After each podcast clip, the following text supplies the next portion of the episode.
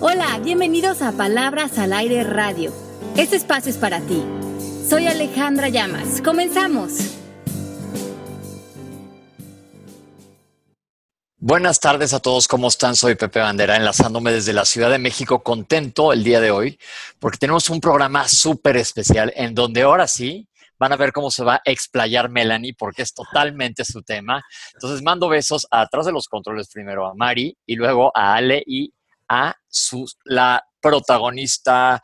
Eh, altísima realeza, altísima realeza. imperial, altísima realeza, tú las traes, Melanie.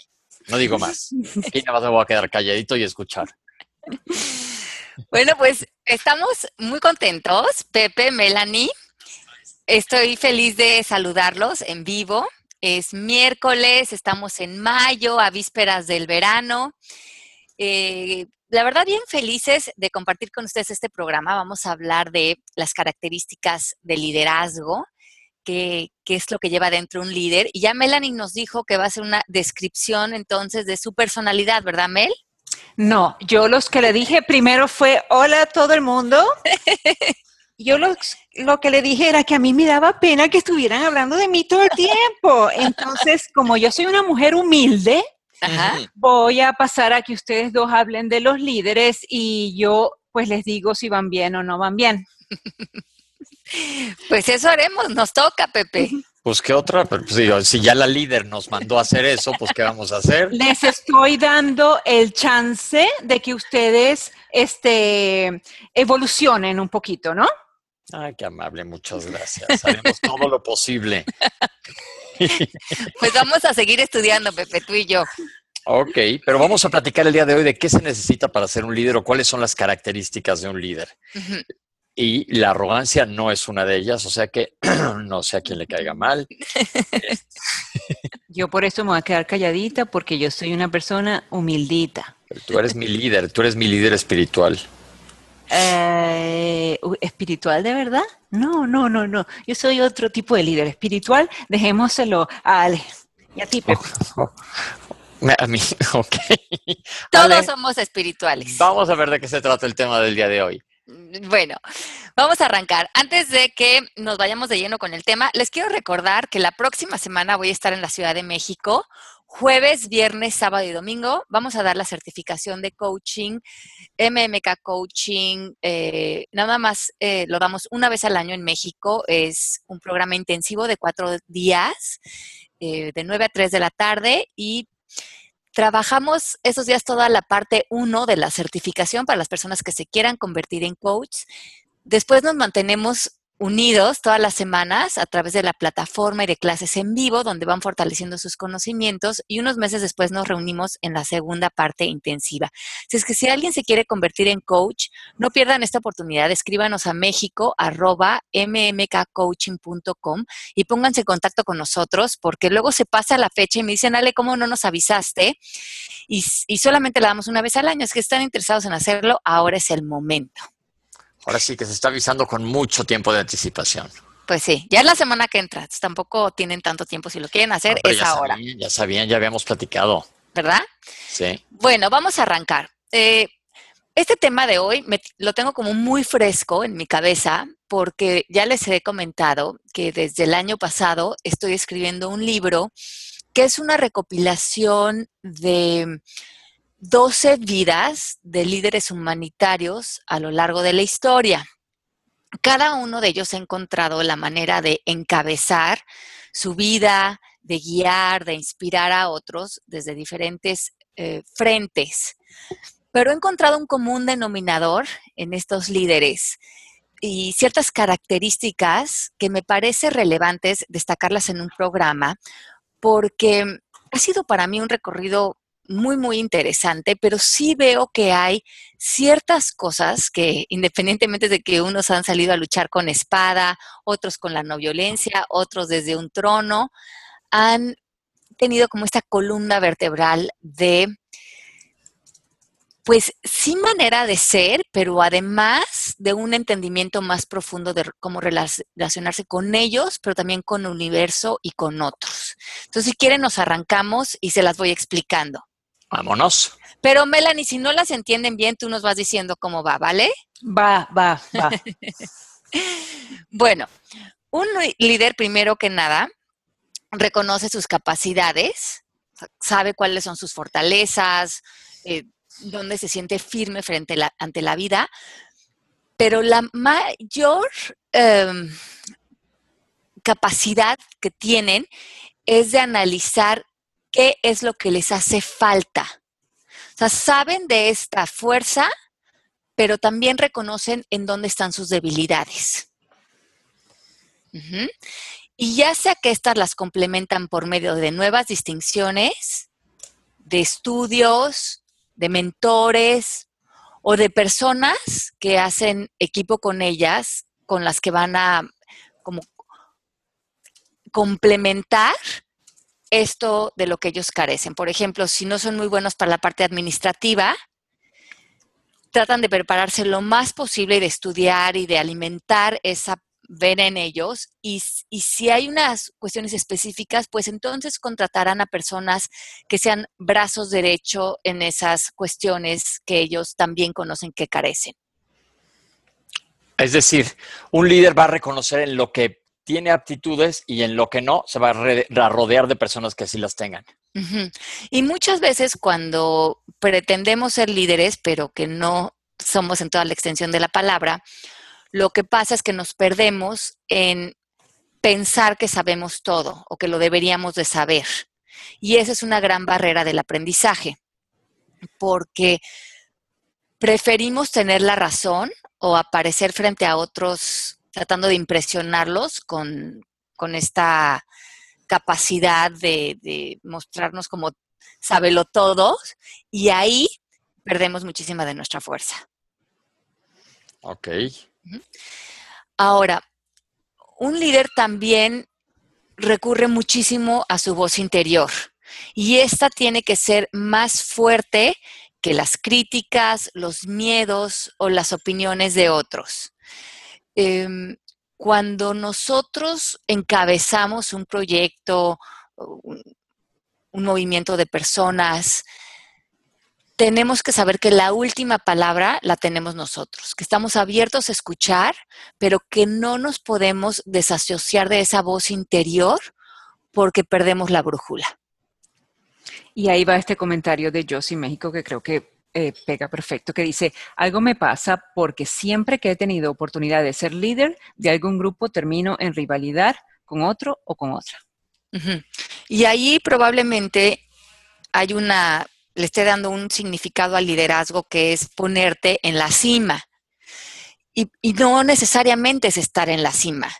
Un líder a veces es quien logra hacer una conciliación de ideas o unir muchas mentes eh, desde su lado brillante, desde la imaginación, desde la creatividad. Y el líder es, es, quien por su empatía, por su carisma, por su eh, habilidad para negociar puede hacer que todas las partes del equipo trabajen juntos, no porque él esté en una posición superior a los demás. Es decir, el líder no tiene que tener soberbia. Ajá. Puede guiar, pero no ser así el jefe, yo aquí las traigo y truenan los dedos. sí, porque de hecho en las organizaciones más evolucionadas, eh, que ahora nos estamos moviendo como humanidad, se están rompiendo las jerarquías. Nos hemos dado cuenta que cuando pones a un jefe en la punta y van bajando eh, como la, digamos que la calidad en los rangos de empleados, hacemos que los empleados que quedan más bajo en ese rango no traigan al trabajo su imaginación, su intuición, su sabiduría y la empresa o el grupo pierde mucho cuando utilizamos al equipo como máquinas, en vez de que toda la genialidad de la persona asista al trabajo.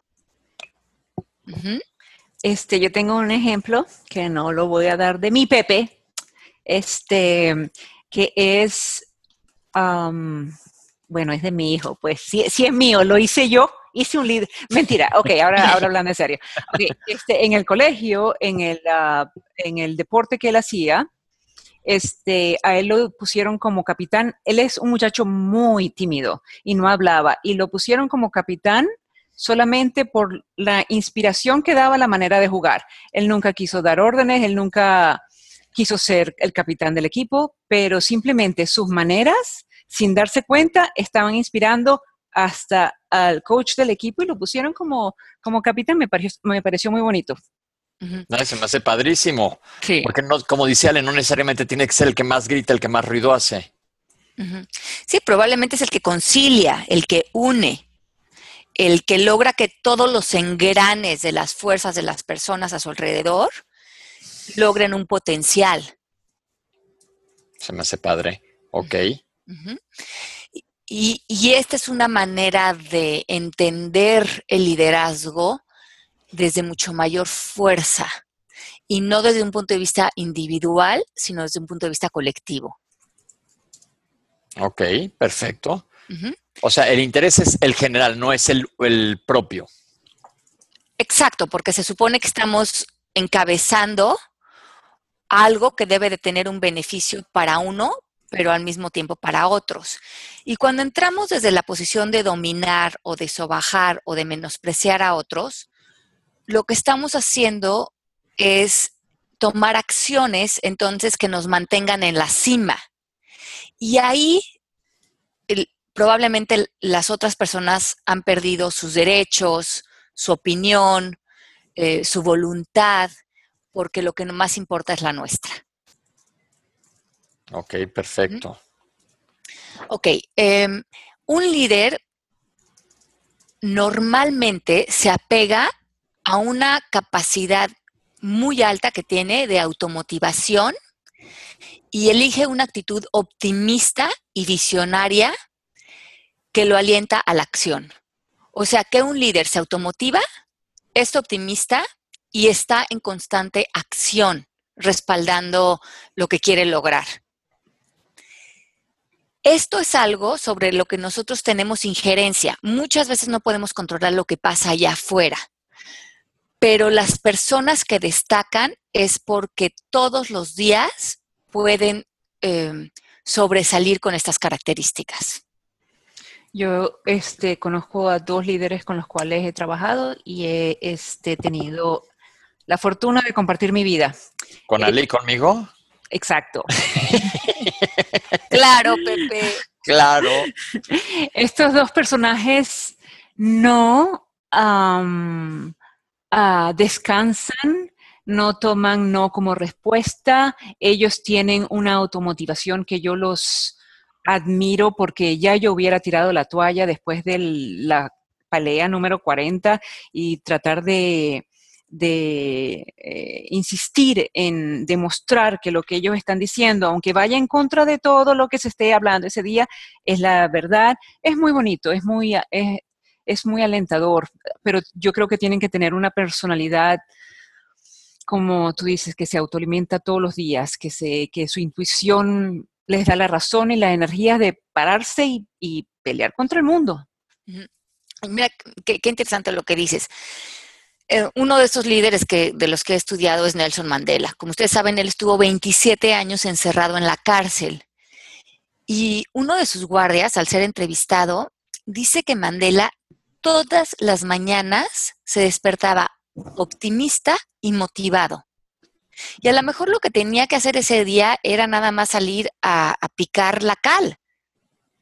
Pero iba con entusiasmo positivo y supo sostener esta como alta amor por la vida, estima hacia sí mismo, hacia el exterior, durante estos 27 años. Y yo creo que porque se dio cuenta que si le daba la espalda a ese optimismo, iba a empezar su autodestrucción. Claro, y él tenía una convicción de que lo que él estaba haciendo era lo ideal para hacer en ese momento. Sí, y, en ese momento él no tenía esperanzas de salir de la cárcel. Él, él estaba condenado de por vida. Pero aún así, él, bajo esas condiciones, iba a vivir con automotivación, optimista y con una actitud visionaria. Se puso a estudiar una carrera a larga distancia en Londres, se preparó más como abogado sin tener, como les digo, ninguna esperanza en ese momento de que iba a salir de la cárcel. De hecho, pasaron 27 años. Pero esas tres características lo mantuvieron como un líder dentro y fuera de la cárcel. Y esto me parece escalofriantemente bello porque no dependemos del exterior para vivir con esa con ese espíritu, con esa con esas ganas adentro de nosotros. Eso me encanta, que nada lo detuvo. Tenemos varios comentarios en línea. Dice Ifchab, y si en la oficina tengo una jefa que todo lo delega, ordena y luego solo anda vigilando y presionando que salga el trabajo, regañando y cuestionando. Pero si se le pregunta cómo se hace o qué haría, ella nunca te contesta, solo regaña y cuestiona. Pero necesitamos el trabajo, así que buscamos el lado positivo. Evidentemente esa jefa no es un líder. Sí, evidentemente, pues la jefa eh, tiene su manera de, entender cómo llevar los trabajos y a lo mejor no lo sabe hacer. Eh, pero ahí lo que podríamos hacer eh, es hacer peticiones claras. Decirle a la persona, necesito que me ayudes con esto, con aquello. Y si la jefa no funciona de tal manera, a lo mejor hablar en la empresa y ver cómo los esquemas de comunicación pueden mejorar para que haya mucho más trabajo en equipo. Muy bien. A ver, hay otro comentario de Mianu. ¿Y qué pasa? Eh, pues, ¿Y qué pasa con aquellos líderes que parecen triunfar, pero todos sabemos que está regido por la manipulación, manejo de poder, hipocresía, movimiento de las fichas a su favor y sin embargo sigue manteniendo su liderazgo porque es el que manda en el equipo? Volvemos a que entonces no es un líder ideal. Estamos señalando con mucha, ¿cómo se dice? Etiqueta. Sí, y estamos hablando aquí de, las características que hacen un líder que a lo largo de la vida sobresale y hay, pues, no hay muchos en la historia que, que salgan adelante con esta integridad eh, tal, ¿no? Eh, hay muchas personas que están en posiciones de poder, pero que no necesariamente son líderes. Pero yo creo que todo el mundo tiene un nivel de manipulación o de manejo de poder, hipocresía, no sé si manejo de poder o hipocresía, pero todo, todo el mundo tiene una agenda personal, o sea que todo el mundo va a manipular su vida de acuerdo a lo que ellos piensen, dependiendo, de lo que pensemos con la palabra manipulación, pero yo creo que todos, eh, no pensemos en la política, pero en todas partes, la gente que esté a cargo de algo va a manipular sus actividades de acuerdo a lo que ellos quieren, ¿no? Yo, yo lo hago. Mm. sí, pero, lo pero cuando estás pensando en un bien común, claro que a lo mejor tu agenda escondida es esa, el beneficio común de la oficina. Ahora yo creo que muchas oficinas últimamente han cambiado hacia esto, que ahora hay coaching empresarial, etcétera, porque motivas a tus a la gente que está trabajando contigo a que estar contentos y, se ha visto que mientras más contento está la gente donde trabaja, más va a ser la productividad. Pues sí. Y, lo que sucede también es que si una persona está en una posición de poder, el poder es un arma de dos filos, porque es una posición donde si tu lado oscuro no está trabajado y, sí, y, visto y, de alguna manera bajo control, el poder hace que ese lado oscuro salga rápidamente a la luz. Es como un escaparate. Y como todos los seres humanos, como dice Melanie, tenemos un lado oscuro, si no hemos trabajado en nosotros, esa posición de poder se puede volver algo negativo. Un líder idealmente eh, ha trabajado ese, ese lado oscuro y sumado al poder que debe de quedar eh, en resplandor las fortalezas de esa persona y no sus, grandes defectos, porque entonces los consume para salir adelante. Muy bien.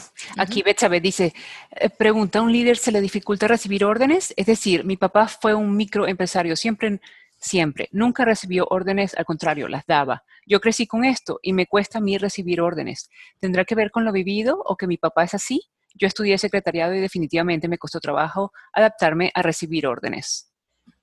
Ok, entonces aquí estamos diciendo lo que en coaching tratamos de modificar. Yo soy así y porque mi papá fue así y yo no puedo recibir órdenes, porque esas son declaraciones. Y si tú dices yo no puedo recibir órdenes porque mi papá fue así y yo soy así, eso se vuelve algo que, ¿qué fue el primero, el huevo o la gallina? ¿Ya somos así o porque estamos diciendo que somos así, no las estamos pudiendo recibir? Claro. Si tú ves que para ti sería benéfico poder recibir órdenes en ciertas áreas de tu vida, declara algo diferente. Declara la posibilidad de poder recibir órdenes, estar flexible y abierto frente a eso porque le ves una ganancia. Y entonces tú puedes ir modificando tu manera de ser conforme te convenga, te funcione, te sirve. Pero lo que, si tú dices que ya eres de cierta manera, todo lo que tiene que ver con comportamiento lo podemos modificar. Todo. No hay nada fijo en nosotros en esa área de, comportamiento. Bueno, eh, el líder normalmente vive en zonas de expansión de manera natural y constante. O sea que un líder que llega lejos no, se, no descansa normalmente en zonas de confort. Un líder está eh, en constante expansión, conquistando nuevo terreno, curioso, en la imaginación, abriendo nuevas posibilidades. El líder en sí es alguien que creativo, que le gusta la vida, que le gusta modificar sus entornos. Los líderes son personas que se mueven por el mundo. Aquí mi pregunta. Sí. Y aquí le pregunta, ¿qué pasa si es una etapa, en una etapa fui líder y luego otras creencias o miedo me limitaron a seguir siéndolo? Hmm. Ok, entonces tú puedes tener características de líder toda tu vida, como las tuvo Mandela en la cárcel. Él en la cárcel no estaba em, queriendo mm, ser líder de nadie, pero su manera de ser y cómo se conducía eh, influenciaba a los demás. No era un líder porque se quería imponer en otros. Él trabajó tanto sus virtudes, su paz interior, su como el beneficio de él como ser humano, que las personas como imán se iban eh, apegando a él. Y creo que se los comenté hace unas semanas, que en la cárcel llamaban esto como el efecto Mandela. Inclusive los eh, guardias más severos racistas, después de unos meses de pasar un tiempo con Mandela, iban sanando y sacando su lado humano. Y él con ninguna intención de, crear dominio ni de ser líder de nadie. Su presencia era tan poderosa que todos los humanos de la cárcel acababan gravitando a sus enseñanzas, aunque él ni siquiera mencionara palabra. Ok, eso mucho es pura actitud, ¿no, Ale? Pura actitud. Y luego ya cuando van subiendo lo que sea, van tomando más voz la gente va siguiéndote por algo o tú vas siguiendo a alguien porque te llama la atención algo que tiene esa persona. Entonces, yo creo que mucho es trabajar en tu interior, mm, tener como estos atributos que son atractivos para otras personas, pero que no, no son de, de imposición, de gritar, de dar órdenes. Estamos hablando de que es un liderazgo desde una manera en cómo se conducen frente a la vida. Y aquí este, había un comentario, no me acuerdo de quién, ah, de, Kesia. ¿Una persona se puede hacer líder? Bueno, todos somos líderes y todos estamos siendo observados por otras personas. Somos líderes en nuestra casa, con nuestros amigos, en nuestra familia, eh, frente a los jóvenes, todos somos un ejemplo para alguien. Por lo tanto, todos tenemos la responsabilidad de construir en nosotros ese ejemplo de quienes nos estén viendo, ya sean nuestros hijos, nuestros sobrinos, otras mujeres. El, el ser líder va a ser una postura, una manera de entender la vida. Y ser ejemplo para otros ya es una posición de líder. Y no hay persona en el mundo que no sea ejemplo para alguien. Ahí te va, Leo. Entonces, una pregunta. ¿El líder se hace, cuándo se hace consciente que es líder? Porque esto viene con una responsabilidad. ¿O cómo surge ese cambio en que de repente te das cuenta que traes a mucha gente siguiéndote y oh, eres el líder? Porque yo siempre digo, el otro día platicaban eh, de Madonna, ¿no? Que Madonna, pues en muchos aspectos es un líder, podrá mucha gente estar de acuerdo o no con ella, pero que definitivamente es un líder o no. Me decían, si tú pudieras preguntarle algo a Madonna el otro día que fue al concierto y subió a dos personas, dijeron, ¿qué le preguntarías? Yo les pregunto a ustedes, ¿qué le preguntarían? Mel. A Madonna, es que tuviste el vestido que se puso el otro día en la fiesta, está loca, chica. No, pero déjale, tiene mucho calor, tenía, tenía calor en las pompas. Oye, pero a ver, ¿qué le preguntarías hablando de líderes? Madonna para mí fue pionera en, la rebeldía que en algún momento ella hizo con su música y sus fotos y sus este corser con, los pechos puyúos así. Este, ¿qué le preguntaría? Es mm. que yo te voy a decir que le preguntaría que se me hace una cosa como muy específica, a lo mejor hubiera aburrido a todo el concierto, pero le diría, estando donde estás parada, sabiendo quién eres y el poder que tienes porque, de comunicación bestial con tanta gente que te ve, ¿cómo, manejas esa responsabilidad?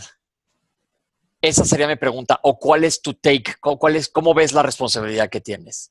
Se me haría interesantísimo, porque ella ella pues inició buscando obviamente su propia carrera, pero pues se volvió un líder. Estoy usando un ejemplo diferentísimo a Mandela, pero es otro tipo de líder. Claro. Es un Entonces a lo que voy es, moderno, sí. Sí, pero a lo que voy es la responsabilidad. Ale, ¿cuánto te das cuenta? Porque esto viene con mucha responsabilidad. Y que puedes tomarla o no. Por ejemplo, em, en el caso de Martin Luther King, él era un hombre que trabajaba en una iglesia, como pastor, eh, tenía mucho carisma y el carisma se traduce como alguien que mira los ojos, tiene una imagen agradable, eh, habla de frente, su voz es agradable, es una persona con inteligencia, un conquistador, y eh, todas estas características las tenía Martin Luther King. En un momento dado, mm, como que todo se hace, como, bien dice, se conjugan una bola de situaciones donde volverse un líder más grande fue algo que su destino llamó a su puerta. Porque muy cerca de su pueblo empiezan a haber grandes manifestaciones eh, que eran necesarias, abruptos de violencia eh, en función de los afroamericanos. Y él, como era el pastor, era quien daba discursos todos los domingos, era la persona que, en la que ellos confiaban y creían, y tenía una gran integridad humana. Y la gente le pide que él empiece a encabezar como ícono esta liberación de justicia y de derechos para los afroamericanos en Estados Unidos y en el mundo. Y él no quería en un principio, él quería estar con su esposa, con sus hijos, quería ser un hombre de iglesia, silencioso. Y es como cuando tú dices, él tenía que tomar o no esta responsabilidad, pero sabiendo que si daba ese paso, si daba ese giro, su vida se iba a volver eso. Y lo dio y, se convirtió en esta gran voz para muchos seres humanos, pero cobró su vida. Fue, fue, mm, fue una vida eh, a la que tuvo que dedicarle muchísima de su energía y su empeño y finalmente lo terminaron asesinando por lo mismo.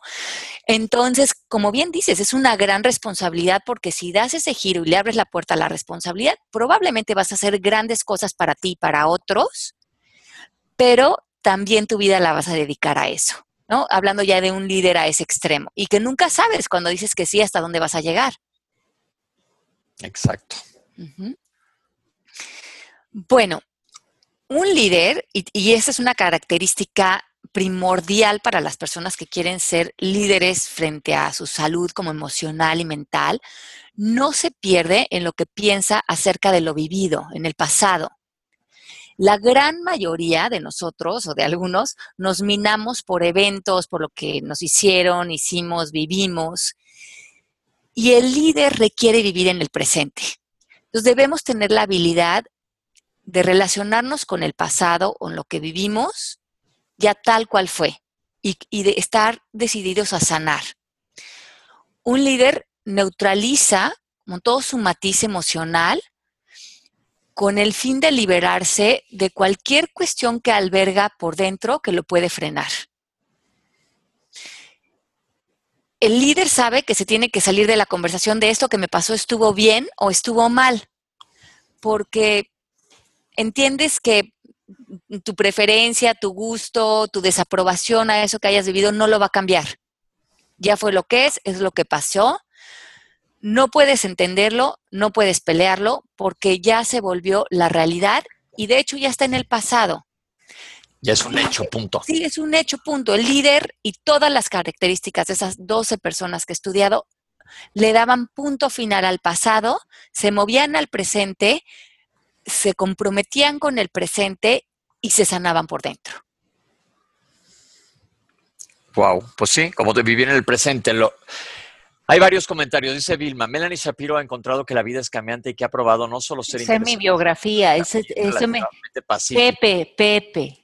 Pepe, esa es mi biografía en la página de, de, de website. De la... Ah, bueno, es que salió aquí en el Mixer, entonces no Está muy bonito, pero sigue, sigue a otro. Te queremos, Melanie, te queremos. yo sí dice, la última vez que tuve oportunidad de ser líder, muy por el contrario, de lograr unir a todos, aunque yo me esforzaba al máximo por ser positiva y tratando bien y acercándome con la mejor de mis actitudes, siempre tratando de ser yo ejemplo. Sin embargo, el resultado fue división, hipocresía y terminé en el hospital. Pues ahí salió el tiro por la culata de alguna manera, algo pasó. Bueno, porque mm, un líder, y esto es el siguiente, el siguiente atributo que tiene que, que, tenemos que tener en mente, y yo creo que esto es un gran reto para muchos. Muchos de nosotros creemos que lo que pensamos es la verdad. Muchos líderes entramos con nuestras opiniones, nuestros juicios, nuestras reglas, nuestra voluntad, nuestra imposición frente a otros.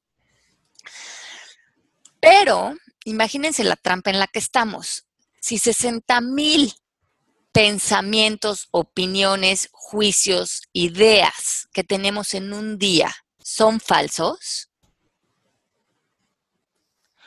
¿cómo sabemos si esa reclamo, imposición, opinión crítica en la que nosotros estamos perdiéndonos porque creemos que estamos en la verdad, no nos está consumiendo. Un gran líder corrobora que su juicio, su opinión, su crítica esté fundada en una verdad absoluta. O sea que el líder se comunica por hechos y no por juicios o por opiniones. Es un ejemplo. Si tú estás liderando un grupo, le dices, esto es lo que necesito que se concluya para finales de mes si algo no se concluye, llegas con los hechos. Dices, se concluyó hasta este 70%, ¿qué pasó con el otro 30%? Porque aquí lo tengo, es tangible. Y discuten sobre los hechos, sobre eso se modifica algo. Pero no le dices, es que eres un inútil, todo lo haces mal, no puedo contigo, porque ya entras en una conversación de juicios. Y ahí es fácil que nos perdamos en nuestras opiniones falsas, en que estamos proyectando también cosas de nosotros y se hacen estos vapores de confusión en las compañías o en los espacios de organizaciones. Si tú quieres triunfar en unir equipos, discute frente a los hechos, frente a verdades absolutas, frente a lo que tengas evidencias y salte de tus opiniones. Ok, ok. Salirse de las opiniones es lo que más trabajo nos va a costar. Sí, y, y cuando nos ponemos en esa posición de humildad, entonces podemos reconocer que no sabemos todo, ni siquiera de las personas con las que estamos trabajando. no, no, sabemos qué están viviendo ellos, no sabemos si la manera en que lo que ellos eh, nos están proponiendo hacer las cosas tiene también un valor, porque estamos tratando de impresionarlos con nuestra posición de líder más que escucharlos. Pero al nosotros sentarnos en una silla de no saberlo todo, estamos en una constante actualización, en aprendizaje, y esto también logra que el líder se mantenga vigente, que el líder sea flexible, que aprenda a replantearse, que pueda cambiar de ruta, porque estos son los ingredientes necesarios para poder crecer frente a ti y frente a los demás. Ok. Otra característica de estos líderes es que hacen una buena relación con su voz interior.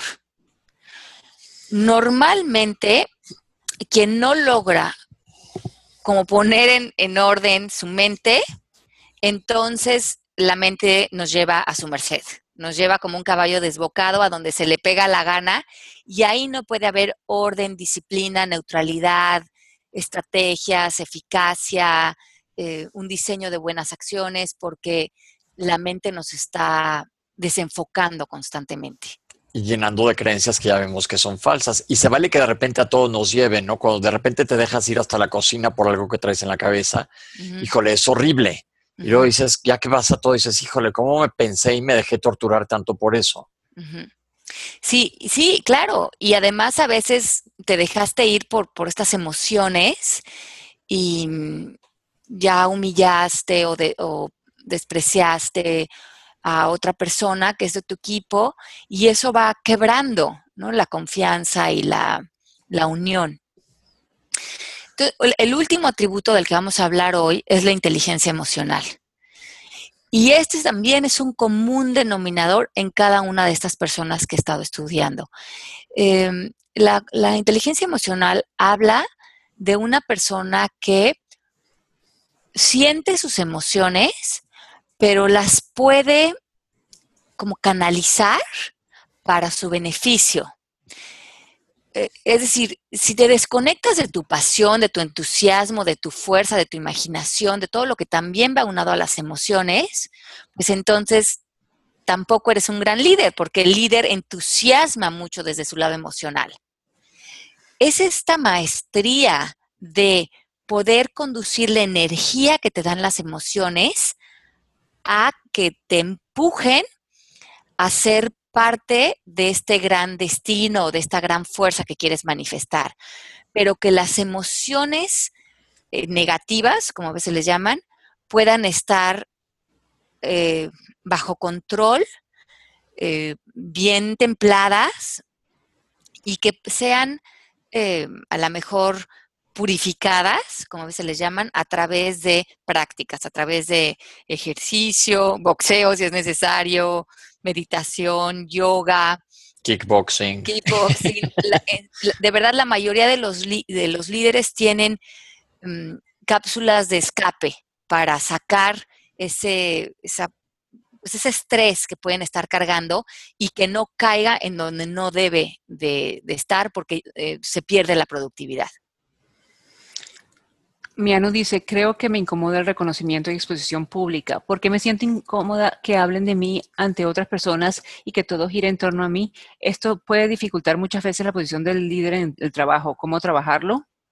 Ok, pues muchas veces si, a nosotros, si incomoda la exposición o la vista de otros hacia alguien, debe de haber una creencia. Explora qué te estás diciendo de eso unos ejemplos pueden ser exponerte es peligroso, eh, te van a criticar, vas a hacer el ridículo, te puedes equivocar y va a quedar expuesto. ¿Cuáles son las creencias que tienes acerca de lo que para ti significa exposición? Y trabaja esas creencias y ve de eso que es real. Y por ejemplo, si dicen, me da miedo que me critiquen, piensa qué podría pasar si me critican y qué significa que te critiquen y cómo puedes fortalecerte frente a eso si para ti es más importante exponer tu trabajo. Miss Chocosuela pregunta, ¿Ale ayuda a apoyarte en los arquetipos para ser líder? Bueno, eh, claro que hay arquetipos psicológicos que nos apoyan como características de liderazgo que tienen que ver más con nuestra parte psicológica. Entonces, por supuesto, eh, desarrollar esas aptitudes dentro de nosotros a nivel mental es muy importante Y después hay estas otras características que están como entre quienes somos y lo que podemos hacer. Y después ya hay cosas mucho más puntuales que podemos eh, aunar a nosotros, que serían eh, el carisma, la claridad de nuestros objetivos, seleccionar un buen grupo de amigos, mm, ejercer bien tus metas, mm, no abusar de tu poder cuando estés en una posición de liderazgo y asumir como posiciones de poder. Eso quiere decir pararnos derechos, ya hemos hablado de esto antes, hablar con un lenguaje poderoso, eh, hablar de frente, mirar a los ojos, ser directo con tus discursos, trabajar en una comunicación efectiva. Estas ya son puras características de comportamiento, que estas son distinciones que podemos sumar, que es eh, leerlas, aprenderlas e incorporarlas en nuestra manera de ser. Me encanta. Y preguntar también, Menú, que si necesariamente tienes que ser alguien famoso como Mandela para ser líder. No, hay miles y miles de líderes y héroes silenciosos. No tienes que a fuerzas hacer un escandalazo como unos.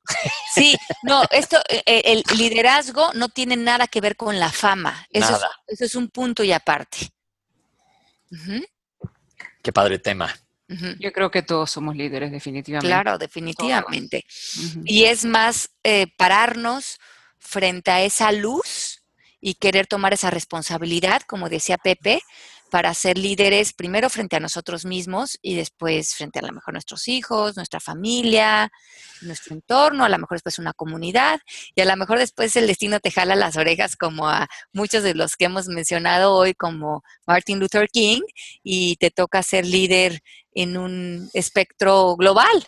y bueno, nunca sabes, pero es la, fortaleza de querer tomar una posición eh, de, sí, de poder, pero también de valentía frente a tu vida. María Luisa dice, tengo una pequeña empresa y tengo dos colaboradoras y son profesionales también. Ellas han comenzado a darme opiniones según su verdad de cómo debería llevar la empresa y siento que me molesta. ¿Por qué es? ¿Porque no soy un buen líder? Mm, bueno, Acuérdense que cuando estamos lidereando o cuando estamos en comunión con otras personas, hay dos maneras de, relacionarnos, o por juicio o en curiosidad. Y en este caso el juicio te podría estar diciendo, ellas no me deberían de decir cómo llevar mi empresa. Y eso estamos partiendo de un juicio que está creando resistencia. Si nos movemos a la curiosidad, el diálogo se abre y decimos, ¿qué me podrían enseñar o qué están viendo ellas que yo no veo? Porque ellas tienen otra perspectiva, otros ojos, otro ángulo que me podría beneficiar. Vean aquí el ego cómo puede estar también involucrado, porque escuchar otros puntos de vista no nos hace más débiles, nos fortalece. Y como yo ponía ayer en el Facebook, porque a mí también me pasa, este, eh, las generaciones más jóvenes están trabajando totalmente distinto a lo que uno llama como tradicionalmente se trabaja. Y entonces, este, ellos creen tener la razón como uno la creía tener cuando uno tenía esa edad, pero definitivamente la tecnología nos está haciendo cambiar a diario cómo se, cómo se trabaja en todas las industrias. O sea que un oído a estas personitas este, creo que es importante porque son el futuro, pues. Se nos acabó el tiempo. Se nos acabó el tiempo. Bueno, les quiero, bueno, les queremos recordar y comunicar que la semana que entra vamos a tener como invitado, como les habíamos dicho, a mi hermano, que es el maestro Federico Llamas, director de la UMA, y vamos a hacer un programa de conciencia ecológica. Si tienen preguntas de este tema, pónganlas en Facebook, en Twitter o en el Mixler la semana que entra. Vamos a hablar de ¿cómo podríamos todos hacer una diferencia en cuidar el medio ambiente? Hay una bola de información de cosas nada complicadas que podemos hacer en nuestra casa y en nuestra manera de comportarnos, de consumir, de llevar a cabo el día a día, que pueden tener un gran impacto en la mejora del medio ambiente y de eso vamos a hablar la semana que entra. Es un tema, la verdad, interesantísimo que creo que todos nos debemos de involucrar un poco más eh, para no ser ignorantes en, cómo... Eh, nos estamos, ah, estamos haciendo cosas que muchas veces no sabemos. El otro día fui a casa de unos amigos y tenían muchísimas botellitas de estas de agua de plástico y le dije, deberían de cambiar esto por, em, por unas botellas de plástico, porque reciben a mucha gente invitados y a lo mejor hasta le ponen hasta el nombre de la casa y con esa botellita estamos todos todos los días en vez de tirar cuatro o cinco botellas al día. Y me dice, ay, no, Ale, pues estas botellas se reciclan. Entonces, muchas veces tenemos creencias eh, de cosas del medio ambiente que hacemos y no porque em, querramos dañar el medio ambiente porque no sabemos. Y a lo mejor en este caso las botitas de plástico no sabemos que no se reciclan, que son un gran eh, pesar para el medio ambiente, para el mar, para la, como la basura, ¿no? Es tan difícil a veces eh, despojarnos de tanto plástico. Y como, como eso hay muchos detalles. El estar bomba, porque hay que, ahí sí todos, porfa, la semana que entra tengan un papel y un lápiz reciclable para que, tomemos nota de veras. Vamos a echarle ganas a, arreglar esto. Ajá. Por pronto les mandamos besos. Sí, y el, y el miércoles 25 vamos a hablar del libro Salto al Vacío de Sergi Torres, las personas que lo están leyendo con nosotros.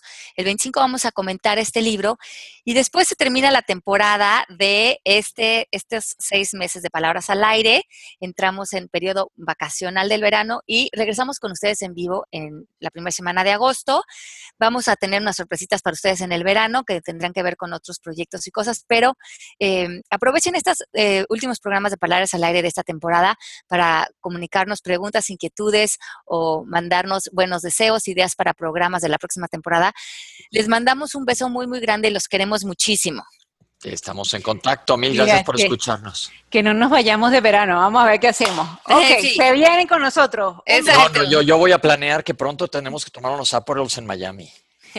claro, y a lo mejor desde aquí, desde aquí, hacemos unos Facebook Lives de sorpresa para todos. Ya estamos. Un beso. Un beso grande. Bye bye.